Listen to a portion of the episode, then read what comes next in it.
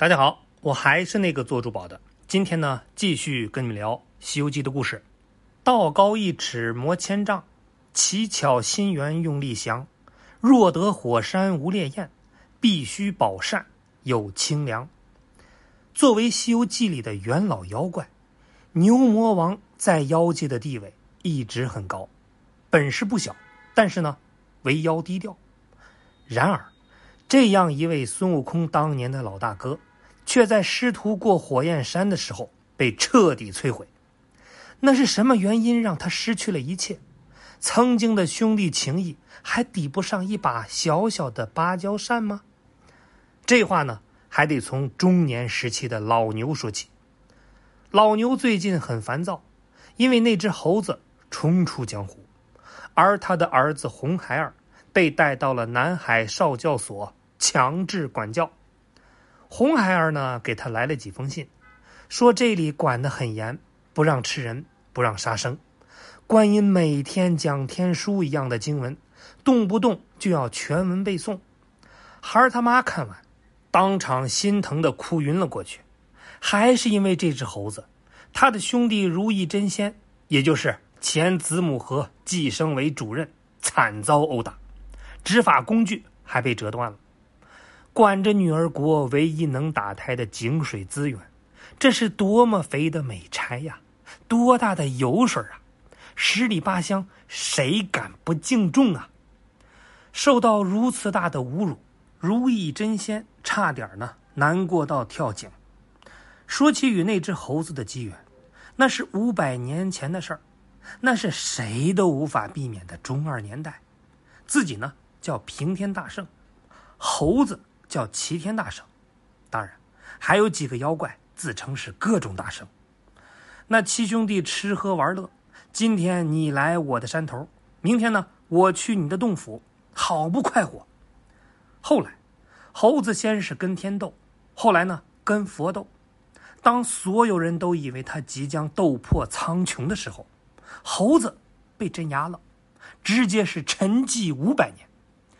可不知道是吃错了什么药，居然呢做起了正行，当起了保镖，天天戴着一顶佛字帽，说自己是佛教中猴，要保护唐僧西天取经。一想到这个家伙都能成佛，牛魔王就觉得这世界也太疯狂了。他想为儿子报仇，为兄弟出气，哎，却又无可奈何。取经团队似乎背景复杂深厚。南海观世音，他更是惹不起，只能闲下来，痛苦的在山中发出一声声震天的嚎叫。可糟心事儿远不止这些，老婆闹分居，外边呢又刚刚交往了小女友玉面狐狸。俗话说，没有耕坏的地，只有累死的牛，说的呢就是他这种情况。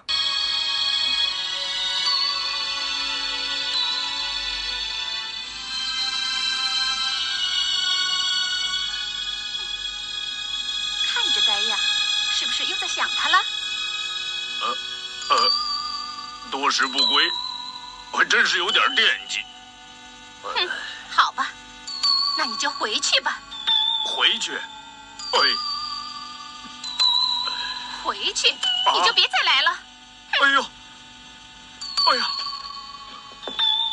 我的美人我是随便说说，别生气，我的美人我是说着玩的，别生气啊。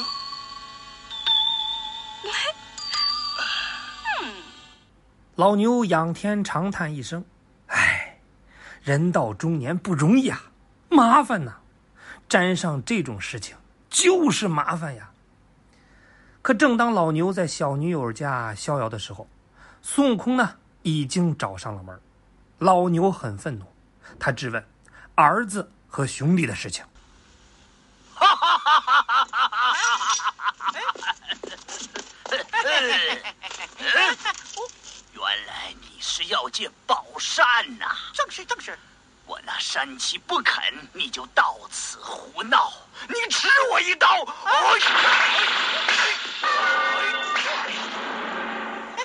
猴子，大哥要打就打，快把宝扇借我用用啊！你这猴子啊欺了我儿，又害我妻啊，适才又追赶我的爱妾，哎还说什么结拜之情？啊！哼你若比得过我，我就叫山七借宝扇给你。哈哈，好，好，好！不知大哥武艺如何？今天正好比试比试。悟空几招太极推手，满口的正义道德，就把问题化解的是无影无踪。老哥，你儿子那就是我的大侄儿啊！现在呢是南海珞珈山重点的培养对象，菩萨是亲自调教，多少人就是跪着都攀不上这道门哎，再说你兄弟，哼，要不是看你面子，他能活着来找你告状，那都是奇迹。你还不知足？